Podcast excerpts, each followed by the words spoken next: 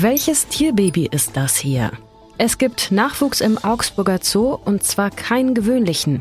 Mehr dazu in dieser Folge Nachrichtenwecker und mit Jörg Heinzle schauen wir auf die Gaspreise und warum manche MieterInnen in Augsburg vielleicht schon bald eine Verzehnfachung der Preise droht. Also da gibt es jetzt schon echte Horrornachrichten. Ich bin Lisa Pausch. Guten Morgen. Nachrichtenwecker, der News-Podcast der Augsburger Allgemeinen. Doch zuerst wie immer die wichtigsten Nachrichten aus Augsburg. Nach dem Raubüberfall auf eine Tankstelle in Haunstetten am Dienstag hat sich der Tatverdächtige nun von sich aus bei der Polizei gemeldet und wurde festgenommen. Zuvor hatte die Polizei nach dem Mann gefahndet und dann auch das Tatfahrzeug sowie die verwendete Tatwaffe gefunden. Der mutmaßliche Täter ist 19 Jahre alt und kommt aus dem Landkreis Augsburg. Gegen ihn liegt ein Haftbefehl der Staatsanwaltschaft vor. Ins Gefängnis muss er derzeit aber nicht, da der zuständige Ermittlungsrichter den Haftbefehl außer Vollzug gesetzt hat. Die Hintergründe der Tat und das Motiv des mutmaßlichen Täters sind noch unbekannt. Er soll bei dem Überfall offenbar keine scharfe Waffe gehabt haben, sondern eine sogenannte Soft-Air-Pistole. Also eine legale Pistole, die mit Gasdruck Plastikkugeln verschießt. Der Unterschied ist so einfach nicht zu erkennen, da diese Pistolen echten Schusswaffen optisch sehr ähneln. In der Vergangenheit gab es auch in Augsburg mehrere Raubüberfälle, bei denen Täter mit Soft-Air-Waffen vorgingen. Zum Beispiel 2016, als ein Mann den Geldboten einer Bäckerei vor der Augusta Bank in der Schießgrabenstraße abfing, ihn mit einer Soft-Air-Waffe bedrohte und auf diesem Weg die Wochenendeinnahmen in Höhe von 70.000 Euro erbeutet hatte. Schon zum dritten Mal innerhalb weniger Wochen ist nahe der Augsburger Kahnfahrt ein Baum umgestürzt. Das Thema hatten wir schon in dieser Woche im Nachrichtenwecker. Jetzt hat der Betreiber der Kahnfahrt, Bela Barlock, am Mittwoch Konsequenzen gezogen und seinen Bootsverleih bis auf weiteres eingestellt. Er habe aus der Zeitung erfahren, dass noch weitere Bäume umstürzen könnten, denn auf dem betroffenen Areal hat das städtische Grünamt schon vor einem Jahr zehn kranke Bäume registriert, die eigentlich längst gefällt werden sollten. Der Biergarten an der Kahnfahrt bleibt aber weiter bis zum Saisonschluss am 3. Oktober geöffnet. In den USA haben vor ein paar Tagen die Weltmeisterschaften der Metzgerinnen und Metzger stattgefunden.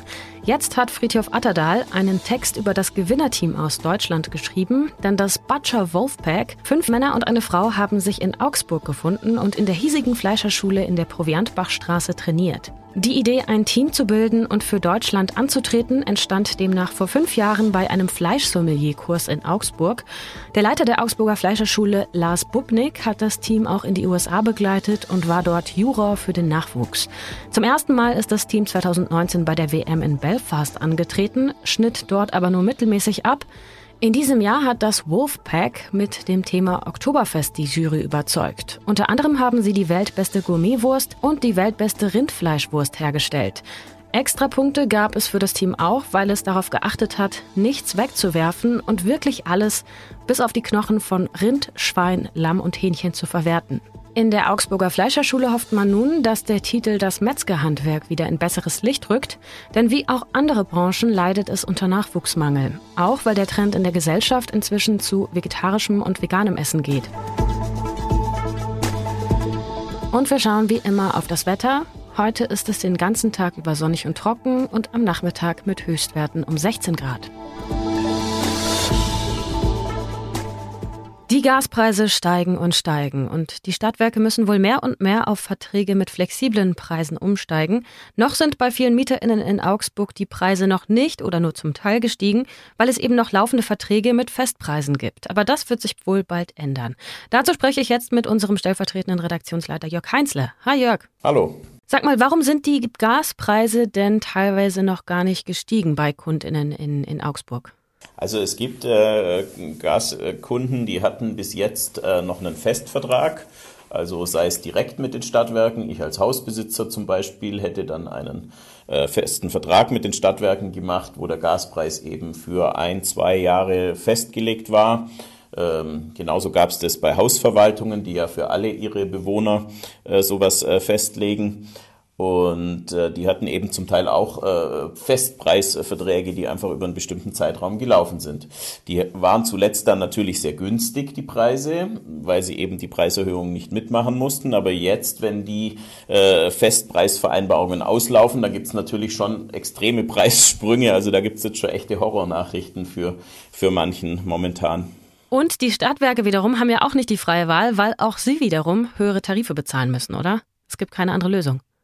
Ja, also das Problem ist natürlich, die Stadtwerke können im Moment gar nicht mehr ähm, solche Festpreisverträge anbieten und schon gleich gar nicht solche günstigen, ähm, wie es bisher der Fall war, einfach weil die Preise enorm gestiegen sind. Sie sind da letztlich beim Gas nur der Zwischenhändler, der das auch wieder einkaufen muss. Und äh, die, da ist einfach ein enormer Preissprung zuletzt gewesen. Die Stadtwerke sagen auch, sie geben eigentlich nur einen Teil der Kosten weiter und eigentlich reicht's vorn und hinten nicht. Also die stecken da natürlich auch in der Zwangslage. Problem ist nur, dass man jetzt eben auch Stammkunden verärgert, die äh, eigentlich über, über Jahre, vielleicht sogar Jahrzehnte den Stadtwerken die Treue gehalten haben und die ähm, jetzt sich so behandelt fühlen wie Leute, die bisher vielleicht bei irgendeinem Billiganbieter waren und jetzt eben äh, vom Billiganbieter zurück zu den Stadtwerken kommen. Also das ist im Moment das Problem, dass da auch, auch Stammkunden jetzt schon sauer sind.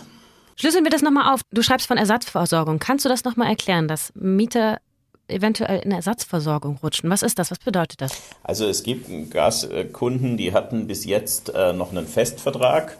Also sei es direkt mit den Stadtwerken. Ich als Hausbesitzer zum Beispiel hätte dann einen äh, festen Vertrag mit den Stadtwerken gemacht, wo der Gaspreis eben für ein, zwei Jahre festgelegt war. Ähm, genauso gab es das bei Hausverwaltungen, die ja für alle ihre Bewohner äh, sowas äh, festlegen. Und äh, die hatten eben zum Teil auch äh, Festpreisverträge, die einfach über einen bestimmten Zeitraum gelaufen sind. Die waren zuletzt dann natürlich sehr günstig, die Preise, weil sie eben die Preiserhöhungen nicht mitmachen mussten. Aber jetzt, wenn die äh, Festpreisvereinbarungen auslaufen, da gibt's natürlich schon extreme Preissprünge. Also da gibt's jetzt schon echte Horrornachrichten für, für manchen momentan.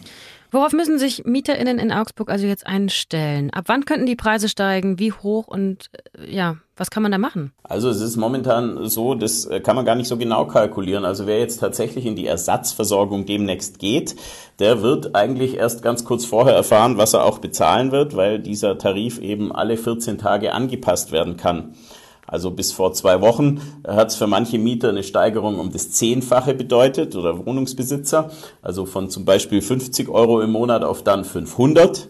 Ähm, im Moment ist es wieder etwas besser, weil der Gaspreis tatsächlich sogar leicht gesunken ist zuletzt. Im Moment wäre es dann um das Dreifache zum Beispiel eine Steigerung, aber die Steigerungen sind trotzdem natürlich enorm. Äh, was bleibt einem? So wirklich viele Varianten hat man nicht. Äh, vermutlich äh, wird sich jeder darauf einstellen müssen, dass es ganz schön teuer wird. Ähm, immer wenn es um das Thema Ersatzversorgung geht, sollten wir sich das schon genau anschauen. Haben, da hat mein Anbieter da wirklich das Recht, mich in diese ganz extrem teure Ersatzversorgung abzuschieben. Ähm, und da kann man dann vielleicht auch mal bei Verbraucherschützern nachfragen oder im Zweifel auch mal beim Anwalt. Da gibt es nämlich durch, durchaus unterschiedliche Ansichten zu diesem Thema. Das heißt, was würdest du Kundinnen und Kunden jetzt raten, die besorgt sind? Sich zumindest mal schlau zu machen, sich jetzt nicht einfach quasi äh, was Neues äh, vorschreiben zu lassen, sondern auch mal ähm, nachzufragen, nachzuhaken und äh, zu versuchen, da noch ein bisschen was äh, rauszuholen, weil es äh, möglicherweise da schon auch noch Spielraum gibt. Also so eindeutig sind die gesetzlichen Regelungen da nicht. Danke, Jörg. Gerne. Was sonst noch wichtig wird, der größte deutsche Gasimporteur Uniper wird verstaatlicht. Der Bund kauft Uniper-Aktien, die jetzt noch zu gut drei Vierteln dem finnischen Energiekonzern Fortum gehören. Damit will Bundeswirtschaftsminister Robert Habeck die Energieversorgung in Deutschland sichern, denn Uniper musste Stadtwerken Gas aufgrund laufender Verträge zu alten Preisen verkaufen, aber nach dem russischen Lieferungsstopp teuer woanders einkaufen und kam dadurch in die Miesen. Unklar ist, wie es nun mit der Gasumlage weitergeht, die das Bundeswirtschaftsministerium zum 1. Oktober einführen wollte. 2,4 Cent mehr pro Kilowattstunde sollen Gaskundinnen zahlen.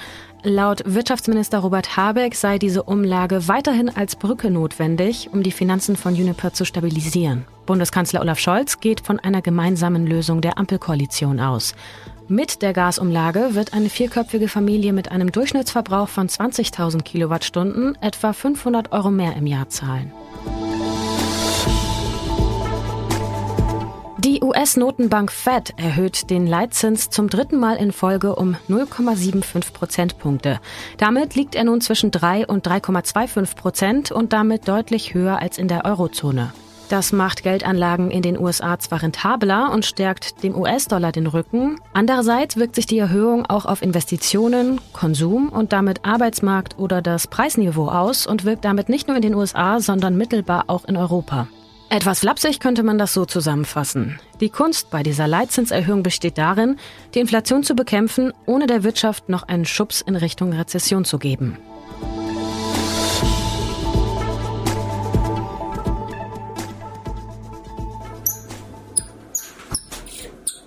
Darf ich vorstellen? So hört sich ein Kugelgürteltierbaby an. Stellt euch einen kleinen Panzer auf Beinen vor, der fiepst und steif wie ein ferngesteuertes Auto läuft.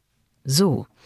Im Augsburger Zoo ist zum ersten Mal ein Kugelgürteltierjunges auf die Welt gekommen.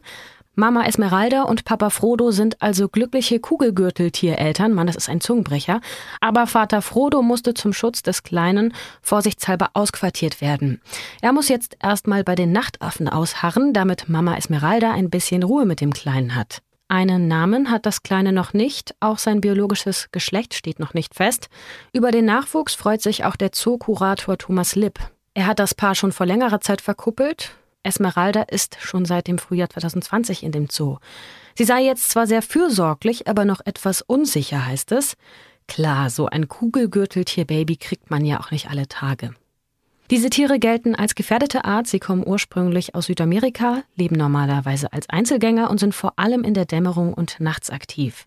Und wenn sie sich bedroht fühlen, können sie sich zu einer Kugel zusammenrollen und ihren Panzer als rundum Schutzschild nutzen. Und dabei geben sie ein schnaubendes, zischendes Geräusch von sich. Der Panzer von diesem kleinen Kugelgürteltier ist aber noch sehr weich und momentan ist es noch so klein wie ein junger Igel. Wenn es jetzt ordentlich wächst, kann es bald von Milch auf Insekten oder aber Hüttenkäse oder Katzenfutter umsteigen. Das ist nämlich das Futter, das die erwachsenen Tiere in dem Zoo bekommen. Und im Augsburger Zoo findet ihr die Kugelgürteltiere neben dem Gehege der Kapuzineraffen. Dem Zookurator zufolge empfiehlt es sich, sie am frühen Morgen oder am späten Nachmittag zu besuchen. Damit habt ihr vielleicht schon einen Plan fürs Wochenende. Das war's von mir und vom Nachrichtenwecker. Ich bin Lisa Pausch und danke euch fürs Zuhören. Wir hören uns morgen wieder, wenn ihr mögt. Bis dann, macht's gut. Tschüss und Ahoi. Nachrichtenwecker ist ein Podcast der Augsburger Allgemeinen. Alles, was in Augsburg wichtig ist, findet ihr auch in den Show Notes und auf augsburger-allgemeine.de.